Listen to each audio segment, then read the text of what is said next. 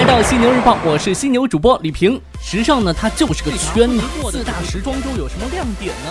犀牛日报让你听到。资讯有价值，声音有态度。晚上好，欢迎收听广州时尚家为您打造的犀牛日报晚间时段，与您重点关注各品牌动态。我是犀牛主播李平。咱们首先来关注一条好消息。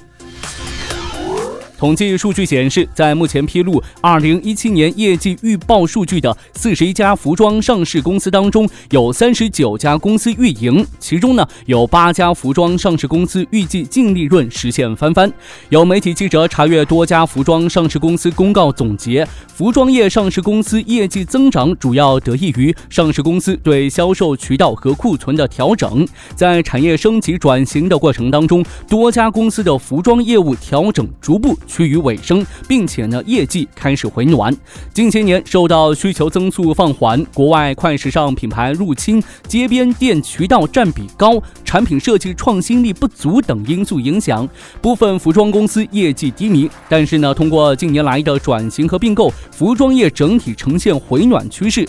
在上述三十九家运营的上市公司当中，森马服饰暂时因二零一七年预计归属母公司股东的净利润为九点九九亿。亿元至十四点二七亿元，而位居盈利榜首位。有媒体就此评论说，服装业迎来业绩拐点。那照这个说法的话，二零一八年咱们服装业就会欣欣向荣、蓬荜生辉、高朋满座，是吗？希望如此吧。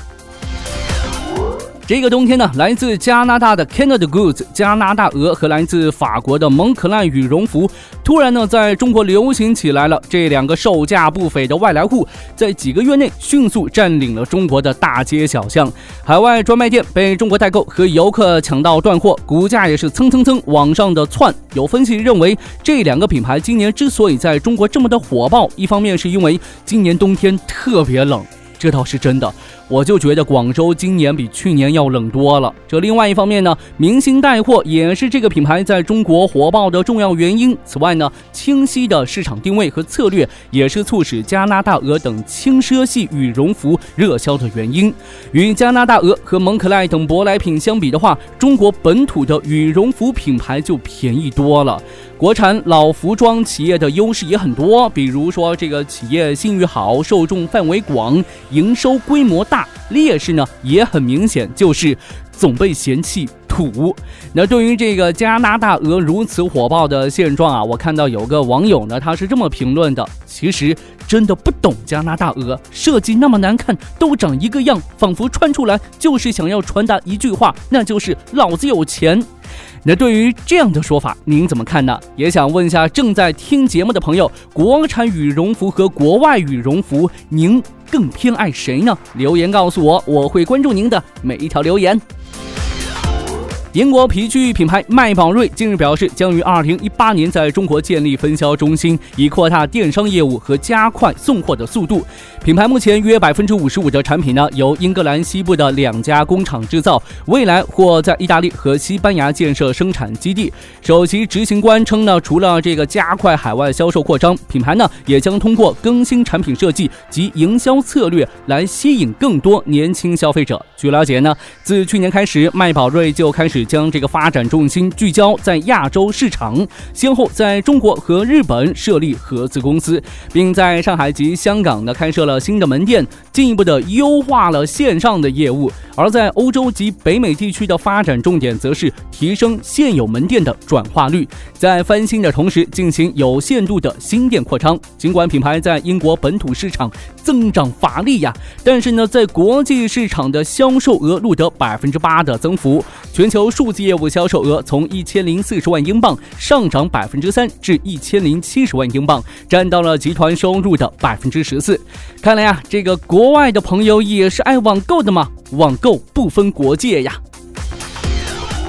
来关注一下快时尚行业的新风潮。快时尚市场的战火已经渐渐烧到了童装领域，这从市面上出现了越来越多打着快时尚名号的童装专卖店就能看出些端倪。近日，荷兰快时尚品牌 C N A 在成都高新区凯德广场西南开出其中国首家独立童装店，而为了宣传该店的开业，品牌还在上述商场中庭区域开设了快闪店，自二月一号至二月十一号进行为期十。一天的展销。其实呢，很多快时尚品牌最近都流行开童装专卖店。Zara 在二零一七年八月在英国伦敦开出了其全球首家婴童装专卖店，主要销售出生三个月至四周岁的男女童装。而同年四月份呢，他也通过在新加坡开设销售少年装和大童装的独立门店，对童装专卖店这个形式进行了试验。这一个月之后呢，美国快时尚品牌 Gap 在浙江将杭州开出了首家婴童装专卖店。不过呢，这面积不大，仅有九十平方米。事实上呢，即使不开设独立门店，快时尚品牌们也通过不断的扩大童装在大型门店当中的营业面积，来表达自己对于这个细分市场的重视。欧瑞国际的数据显示，咱们中国童装市场自二零一零年以来，一直是服装行业当中增长最稳定的子行业。所以呢，快时尚大佬们不会对此无动于衷的。作为家长的话，面对如此多的品牌，可得火眼金睛了。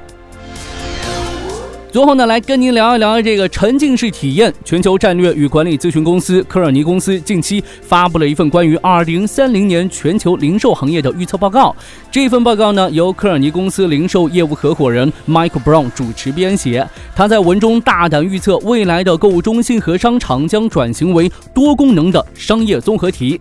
科尔尼公司称其为消费者沉浸式空间。报告认为，在以往的全盛时期，商场的主要作用是将商品推给专注于购物的消费者，而未来的商场呢，将作为一个平台，拉动更多价值观和兴趣爱好相仿的消费者，将他们聚集在一起，更强调这个体验性。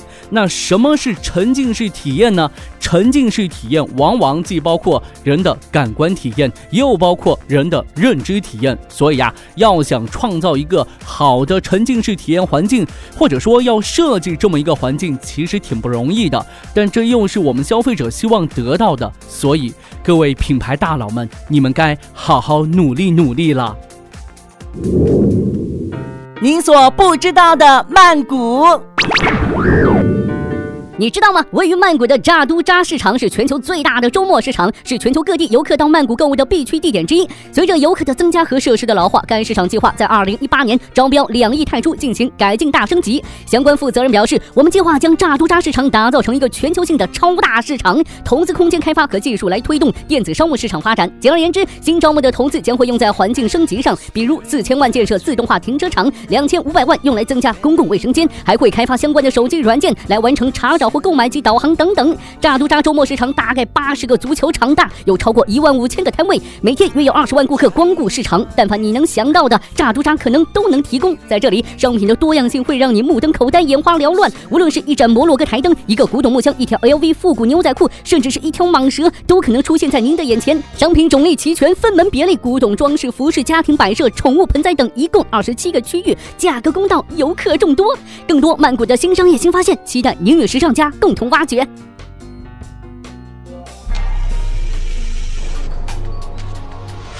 好的，今天晚上呢，咱们就聊这么多。明天早上我们再会，晚安，好梦。